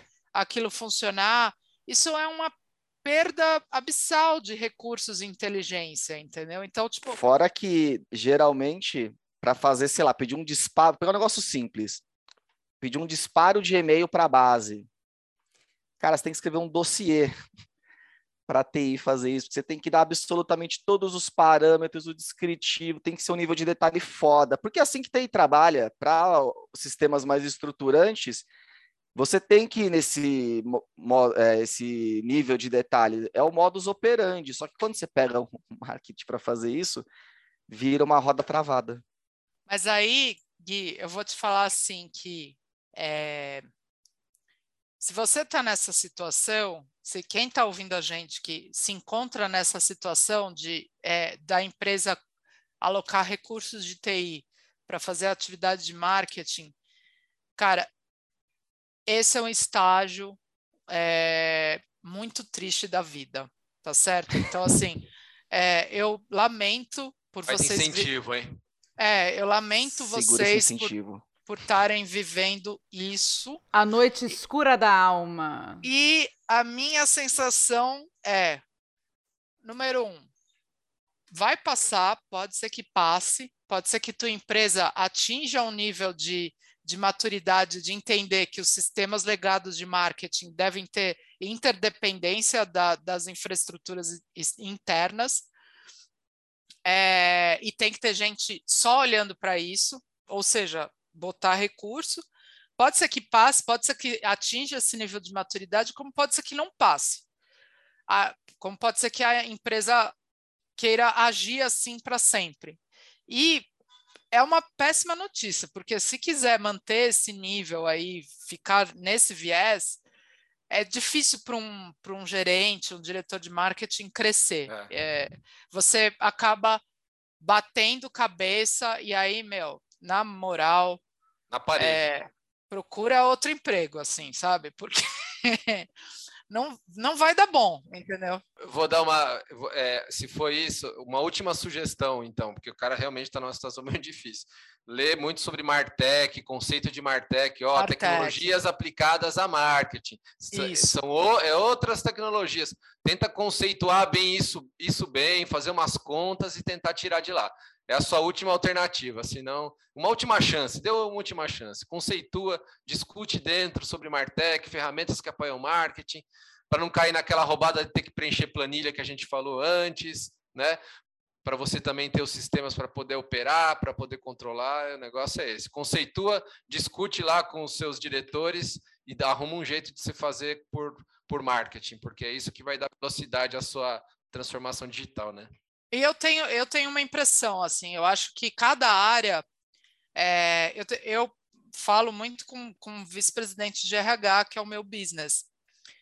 As áreas de RH também precisam ter esses sistemas legados é, para operar a sua transformação digital. A transformação digital da empresa, na verdade, ela acontece é, silenciosa e, é, e uh, em, cada, em cada nicho, em cada segmento. Então, a transformação digital do marketing, ela só ocorre se o marketing tiver liderança no, no, na, no Martech deles. E o Martech deles é diferente.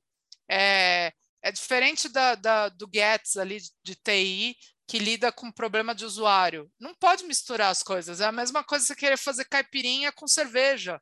Você não vai ter uma caipirinha, entendeu? Então, assim, é, não, as coisas precisam estar nos, nos seus devidos lugares. E aí, acontece muito isso. A gente tem ótimos profissionais de marketing trabalhando com uma super boa vontade, só que empresas que não estão nesse estágio da transformação digital. E aí a minha dica é: se você vê que tem esperança de você construir você mesmo um Martech lá para sua área, legal. Se você vê que não tem esperança, meu, muda, porque não tem como você sair do lugar sem você ter autonomia nos seus sistemas legados, entendeu? Eu acho que é isso. É, é uma. É, não é nenhuma roubada, assim. É tipo assim: é aquela sinuca de bico. Fim do frango. É o fim de linha, né? É o fim da linha, assim. É o fim da linha. Você fala, puta, vale a pena continuar ou não? Entendeu? Vale a pena eu ir em frente ou não? O pessoal de TI, a gente gosta de vocês, viu? Mas... É, mas assim. A culpa não é de vocês, a gente sabe disso. Vocês, vocês também tão, são vítimas dessa história. Para a TI é roubada ter que atender o marketing, se você quer saber. É uma, é uma roubada mútua. Cara, TI só tem que atender o usuário interno, problema de Outlook. É, é cara, TI é outro rolê, entendeu? Vamos, vamos separar as coisas. E é, eu tenho sorte, eu estou numa empresa que o nosso Martech é totalmente automatizado, passei por esse período de auto, automação, é duro, é pior que fazer um evento, você tem que virar analítico do dia para a noite, não é fácil.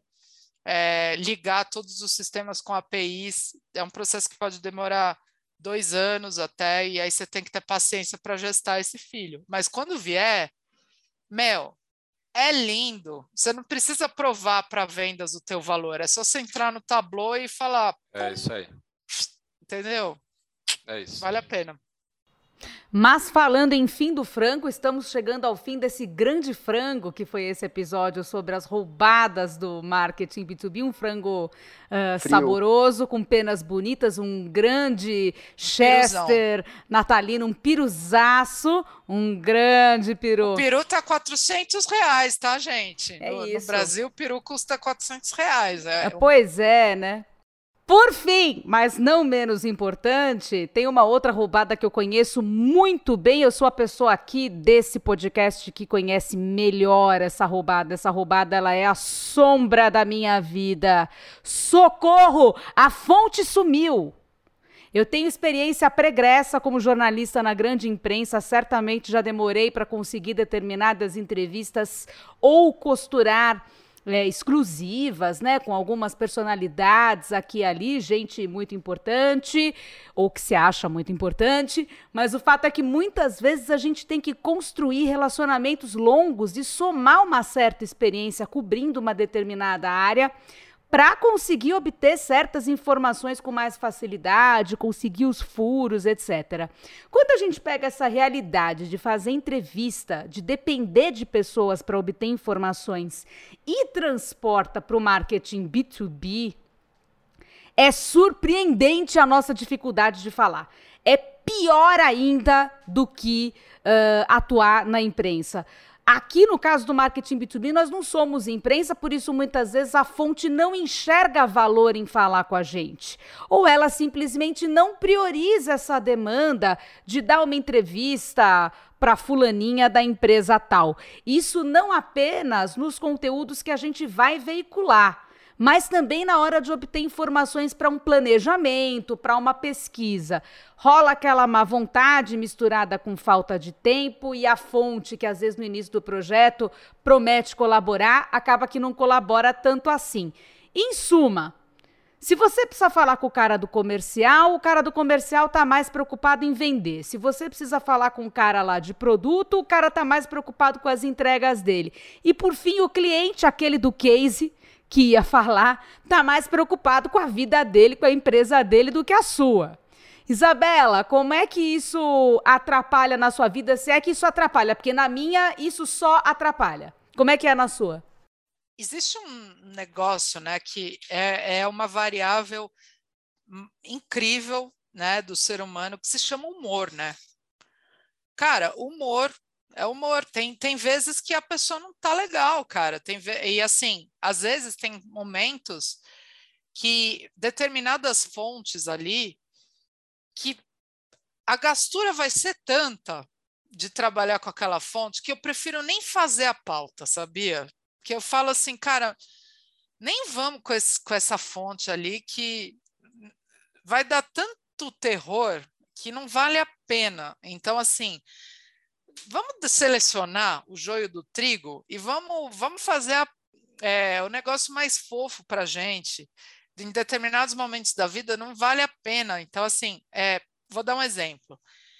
É, tem determinados, a gente chama isso de, dos porta-vozes, né? Tem determinados porta-vozes que são tão difíceis, mas tão difíceis, que eles precisam de tanto preparo para falar com, com, uma, com um jornalista que dói mais o pré do que o pós, entendeu? Do que a própria entrevista. E, e as variáveis são muito grandes. Eu vou dar um exemplo. Nossa, esse exemplo, assim, tipo, é um marco na minha carreira é, consegui a entrevista. É, era um presidente, um presidente que eu trabalhava que ele era mega tímido, ele era super avesso a falar com a imprensa.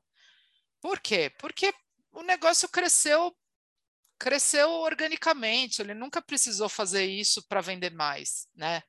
Então ele já de natureza era um cara mais é, tímido, né?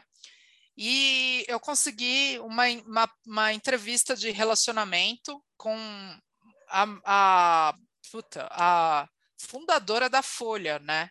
Eu falei, cara, editora-chefe da Folha vai conhecer o presidente, vamos fazer esse bate-bola ali. Aí marquei no, num super hotel, sabe? Um, um brunch, né? Que é a entrevista gentil, né? Enfim, chegou lá, Reclamou da coxinha do brunch. Não, era o estagiário da Folha que foi. Ela não pôde ir. Ela mandou estagiário. Aí chegou lá, o cara não sabia o nome do presidente. Tipo, ah, o senhor é o, sabe assim? E no final, é... não, isso não aconteceu comigo, isso aconteceu com a, com a pessoa que era a antiga head do marketing. Meu, a menina foi demitida, sabe? O presidente ficou mega constrangido de falar com o moleque, enfim. Só que o que está acontecendo no mundo de hoje? A juniorização da redação, né? Porque está tão difícil para a imprensa ganhar dinheiro que é difícil ter aqueles jornalistas, é, é, é, sabe, é, é, coroão, sabe? Aquele, aqueles medalhões da redação, isso não existe mais, gente. É tudo molecada que está trabalhando, fazendo a roda girar na redação. Então, quando eu entrei, eu já falei, já paguei media training para todo mundo, os porta-vozes, para falar melhor, né? E aí falei, gente, está acontecendo na imprensa atualmente a juniorização da redação. Os jornalistas hoje em dia são jovens, são millennials, são antenados, têm DDA, não estão não tão fixos só naquilo que está falando, estão pescando várias outras coisas. E a gente concorre com o mundo. Então, por exemplo, é, se você está preparando uma pauta e daqui a pouco ocorre um golpe político que muda tudo, a tua pauta vai para o lixo, tá certo? Então você tem que entender que o tempo investido em imprensa ele é ele é volátil. Ele hoje ele vale ouro, amanhã ele não vale nada, porque é o mundo muda e, a, e os jornalistas estão antenados no mundo e não na tua empresa, tá certo? Então é meio que colocar os pingos nos is para os porta-vozes da empresa, para um presidente, para um vice-presidente para na hora que ele for falar com um jornalista, ele não ter esses bias, a gente destruir esses bias. É, se o, o, jornalista é muito jovem, muito júnior, porque o cara que chega numa carreira onde ele é o presidente da empresa e ele cuida de milhões e ele cuida de um, uma empresa inteira, ele vai olhar e vai falar assim: Meu, eu vou falar com, esse, com essa criança. Essa criança, você, é, é sério, você me tirou do meu escritório para falar com essa criança. Ele se sente constrangido. E, e é, é, o que eu falo: o jornalismo ele é, ele é vivo, ele é, ele é volátil, ele é teu filho que acabou de sair da faculdade. Porque o cara que acabou de sair da faculdade tem um texto bom, vai direto para a Folha, gente, e vai fazer uma entrevista com o presidente. Então, é, o que eu fiz para tratar essa situação de, dessa, dessa é, quase ferida que ficou no board da empresa, porque o presidente foi maltratado por um estagiário de uma redação, se sentiu constrangido, foi azeitar como está a imprensa hoje em dia, né? Como, como é a situação da imprensa atualmente? Com quem você vai falar? Quem é essa pessoa? O que vai fazer ela te ouvir realmente? A escutativa, ela é algo que você não garante. Você está falando, mas você não garante que o cara está te ouvindo. Como é que você garante a escutativa do cara? Entendendo bem esse cara. Então, tipo, a parte do PR é... PR no B2B, Re, Gil e Gui não é não é qualquer um que sabe, entendeu? Não é a pessoa que é, foi um diretor de uma agência. É, cara, você precisa ter vivência real, você precisa ter case para contar, história. Presidente que foi maltratado pela, pelo estagiário. É, presidente que não, não quer sair da, da cadeira dele para falar com imprensa. Como que você dribla essa situação, cara? É só vivência, é vivência pura, é, é dor, é, é causo, sabe? E quando não tem causo no PR, é porque teu PR não está funcionando direito. Tem que ter, tem que ter bomba, tem que ter tiro, porrada e bomba. Porque se, se não tem muito, muita situação crítica para você tratar, não necessariamente você está falando com o editor-chefe certo. Você está tá meio que sendo blazer. É, e aí eu sempre, no meu papel é, de liderança da agência é sempre cutucar a agência para ela é, sair da zona de conforto, se, fie, se, enfiar mesmo no caos, trazer case, é, ter situações é, nevrálgicas, assim, sabe? E um outro caso também que eu tive que foi super dolorido para mim foi que era uma porta-voz super sênior, super, super já rodada na imprensa de falar com, com jornalista. E, meu, teve um dia, sei lá, que o fator humor ali degringolou, a emoção, né? Que você lida com emoção. Degringolou, a mulher desconcertou e era uma entrevista com a Exame, com a melhor editora-chefe da pauta de negócios. Tipo, porra, você trabalha o ano inteiro para conseguir aquilo às vezes, ou você trabalhou três meses lá chavecando a mulher para falar com o teu porta-voz. É, tem um puta trabalho para chegar até esse ponto. E a porta-voz surtou. Chegou seis da manhã, falou: Cara, eu não estou preparada, não consigo fazer essa entrevista, eu não me preparei, essa agência não me preparou. Esse release, eu não. Eu preciso de mais dados, mais dados. Tipo, a entrevista era nove da manhã, entendeu? E às seis da manhã estava tendo um surto. Aí ela surtou, a secretária surtou, todo mundo me ligando, eu, eu tirando ramela assim do, do, do, do, do olho, acordando e tendo que lidar com surto de insegurança, né? É, e aí, como você lida com isso, né? Tipo, cara, a entrevista tá marcada. Aí tive que falar, gastar meu verbo ali de Freud, falar, bicho, estamos preparados, fica, fica de boa, essa editora-chefe é minha parça, não vai te dar canelada, vai na moral, vamos indo, lá, lá, lá, lá, lá, lá, lá. Nossa, mas trabalho de quase de botar o ombro aqui e chorar, sabe? Surto de ansiedade, crise de ansiedade. Então, a gente às vezes lida com isso também. Do nosso lado de, de empresa, de cuidar de porta-vozes, quando a fonte sumiu, é isso, acontece isso. Tipo, surto de ansiedade, síndrome do pânico, é, medo, achar que os números estão inconsistentes, ela está despreparada, ou a, o fulano está despreparado, ou que a gente não está num bom momento para falar com aquele veículo. Então, é, lidar com isso, cara, é assim, sério, dói, mas é lindo quando você sobrepõe essas barreiras, porque elas existem e o ser é humano, né? Por isso que é, a gente tem que se preparar para lidar com o ser humano, porque a pessoa que, que quer o um mundo perfeito, ela não está preparada para lidar com o ser humano, ela está preparada para lidar com máquinas. E o mundo do marketing, especialmente B2B, é muito, é um tecido de pessoas. Então você precisa saber lidar com essa com esse aspecto humano da, da nossa vida. E aí, Guilherme, trazendo isso para o dia a dia das agências que fazem marketing B2B e das agências de, de modo geral, a questão da juniorização, ela não afeta só as redações, né? Ela afeta, às vezes, assim, a gente vê principalmente Tudo. agências de PR também com muita ju, ju, uh, juniorização. E aí, muita. quem está lá não vai conseguir também entender isso, quer dizer, ter essa vivência que a Isabela está falando. É, na conversa até que a gente tem uma coisa positiva aqui, sem querer puxar a sardinha já uh, uh, puxando, que uh, são equipes não juniorizadas, né? E sócios convivência no mundo do, do, marketing B2B, em grandes empresas, etc., que depois montaram uh, essa agência, jornalistas mais preparados, mais calejados, etc.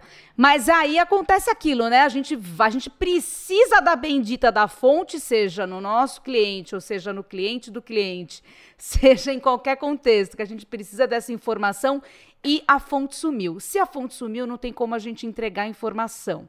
Compartilha com os nossos ouvintes rapidinho para a gente terminar o nosso uh, episódio. O que, que a gente faz, além de sentar e chorar quando isso acontece? Eu não é. choro mais, tá, gente? Eu não choro porque, assim, o, o meu trabalho, ele tem o meu suor. Sangue e lágrimas, não.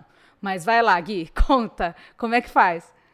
Esses chá de sumiço aí, que nem diz minha mãe, o que a gente procura. Bom, primeiro que é sempre bom a gente ter duas fontes nos conteúdos que a gente faz para as marcas, né? Tanto de especialistas de mercado, uma fonte mais isenta, quanto a fonte interna.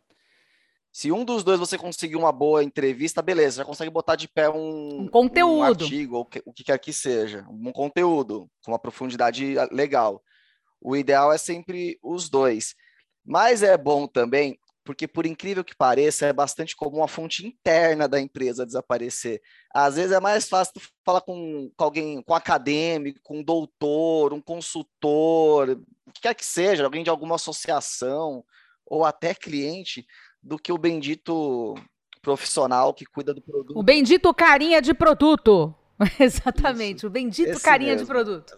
Essa peça aí. Eu tô com uma técnica que é a seguinte: formar um porta-voz por setor. Então, tipo assim, produtos, eu tenho um cara que ele topa qualquer coisa, ele fala de tudo, e assim, é, fazer, é, organizar com a empresa, combinar direitinho o jogo para a empresa investir nesse cara.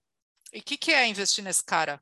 Pagar um coaching de vez em quando, é, investir de vez em quando num media training para esse cara, porque se a gente preparar esse arcabouço do conhecimento, a gente não passa vergonha.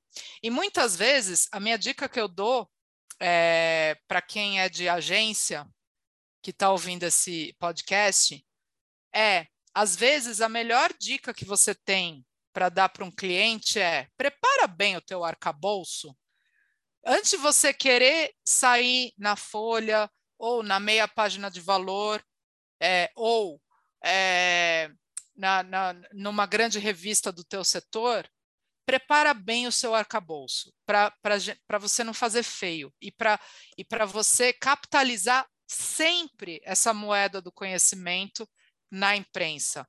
Então é coaching, media training, conversas constantes, traz esse é, moderniza esse cara, faz esse cara falar direito no LinkedIn, por exemplo. O LinkedIn é uma, é uma imprensa. É uma entendeu? bigorna, né, hoje em dia. E assim, acho que vale pegar isso que a Isabela está falando e deixar essa dica para as empresas. E falo aqui como jornalista, como editora de conteúdo B2B, porque o conteúdo que a sua empresa produz, o seu conteúdo proprietário, ele é um ativo ele é o seu Bitcoin, ele é o seu ouro, ele é o seu dólar, né? Vale mais que o real, com certeza, né? E ele é uma baita oportunidade de espalhar sua mensagem, ele é uma baita oportunidade de posicionar sua marca, ele é uma baita oportunidade de ajudar a vender. Então, vamos investir sim internamente, né, em espalhar essa mensagem da melhor maneira e usar os seus canais. Você tá pagando para ter o canal, cara. Você tá pagando a agência. A agência não consegue fazer o trabalho dela, porque você não tem porta-voz, cara. Uma coisa também que eu, que eu quero somar à tua fala, que é super honesta e, e, e é um motivo de dor, é o conteúdo ele está em todo lugar da empresa. O conteúdo não é só a agência que você paga para fazer o conteúdo. O conteúdo é como você trabalha o conhecimento dentro da tua empresa, porque o conteúdo está no LinkedIn postado por todos os funcionários da sua empresa. Então, o conteúdo ele é, ele está dissipado. O jeito que você trabalha o arcabouço do conhecimento dessas pessoas é que gera conteúdo. Eu vou dar um exemplo. O post daquele diretor, aquele porta-voz, é cafona? É brega? Como que ele escreve? Tá? Você acha que tá bom aquilo? Isso é conteúdo. Então, assim, se você acha que aquilo não reflete o que você quer passar para o mercado de asset, de, de, de, comunicação, conversa com esse cara, dá um toque, traz uma Renata Deli, um Juliano, um Guilherme, para fazer uma consultoria, um bate-bola com esse cara, trabalhar esse cara às vezes é mais importante do que conseguir uma grande entrevista, porque ele fala o momento, todo momento, momento, a vida inteira, tal, tal, tal, tá, tá tudo no LinkedIn dele. Você não controla isso. Então, para você controlar, para o negócio sair melhor ainda, às vezes esse investimento prévio pode ser game changer aí na tua, na tua jornada de conteúdo. E aí a gente entra um pouco no que é realmente a gestão do conteúdo, né? Que às vezes é muito maior do que a, que a empresa maior. enxerga naquele momento. Ah, vou fazer uns conteúdinhos para fazer um projetinho de inbound. Cara, você está olhando 1% do negócio, assim, só a pontinha do iceberg, só a pontinha da pontinha do iceberg. E a, a como a gestão de conteúdo, ela está ligada à gestão do conhecimento. Né? Isso! Né? E a curadoria de conhecimento, que é um outro tema também que, ó, vai longe, vale mais para frente. Um podcast esse, hein, Rê? Vamos botar essa aí. Gestão de conhecimento Boa. B2B. Isso. Isso, é, isso é importante. É um tema bem avançado, se faz muito pouco. Principalmente no Brasil, se faz muito pouco. Não, não estou sendo vira-lata na minha constatação, não.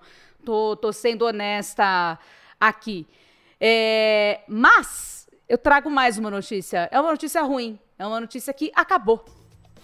Acabou 2021. Ah. Já tá acabando. Já é Natal. Já já estamos quase no Natal e acabou o nosso podcast. A gente estava sofrendo com as roubadas.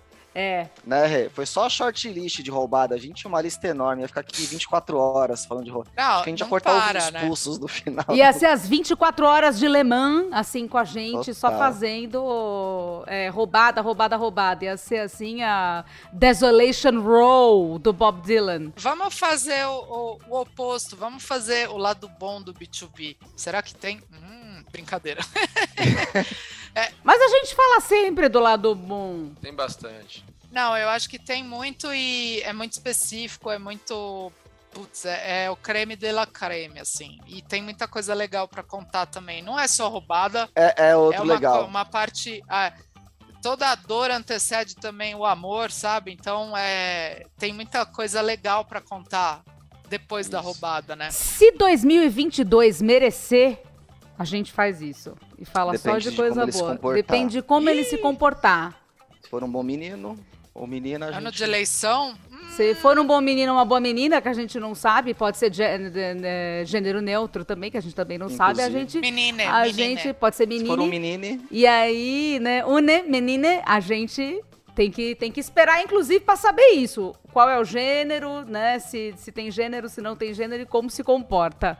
Mas gostaria de agradecer a presença de Isabela Ferrentini. Foi bom para você, Isabela? Ah, olha, eu agradeço muito. Acho que a gente conseguiu. Não só, eu acho que esse podcast ele tem um valor incomensurável para mim por, por, eu estar tá revendo os meus amigos, que é o Gui e o Juliano, e Pô, conhecendo bela. você. Acho que vocês são profissionais outstanding, tipo, muito bons é, para trabalhar, para ter ao lado. Então, sabe, a gente escolhe com quem a gente lida. É, quando a gente pode escolher com quem a gente lida, vamos escolher gente legal. Tudo melhora. Vamos, vamos fazer bem essa escolha. Porque se essa escolha for acertada, a tua vida vai ser muito mais simples, entendeu? Então, é, tive o prazer de trabalhar com eles durante uma parte muito importante da minha vida, que era a parte dos 20 para os 30 anos, e isso foi minha formação. É, e essa formação foi muito bem feita, né? Foi numa empresa grande, eles são muito bons, eles trabalharam comigo. Então, revê-los hoje e rever toda essa jornada, tudo isso que a gente construiu juntos, né, de conhecimento, para mim tem um valor incrível que eu levo na minha memória e que eu, por exemplo, como profissional de marketing, recomendo isso. Contrate gente legal, gente que sabe do que faz, gente que prevê as roubadas, é, gente que vai te ajudar a tornar sua vida. E gente que às vezes leva as más notícias, porque é melhor antecipar as más Exato. notícias e falar a verdade do que ficar com aquele véu da ilusão, até virar uma bomba. Exato. E que passou pelas roubadas, né? Já passei por essa. É, aí, e que sabe do que você vai viver. Pra quê? Pra tua vida ser simples, para você não work hard, work smart, entendeu? Então, tipo, puta, muito legal. Obrigada pelo convite, Gil e Gui e Rê. É, espero que vocês é, usem esse conteúdo para melhorar o seu dia a dia. Boa, Bela, ó, aqui para você, ó. Obrigada. Coraçãozinho pra Isabela aqui, ó. A gente que agradece.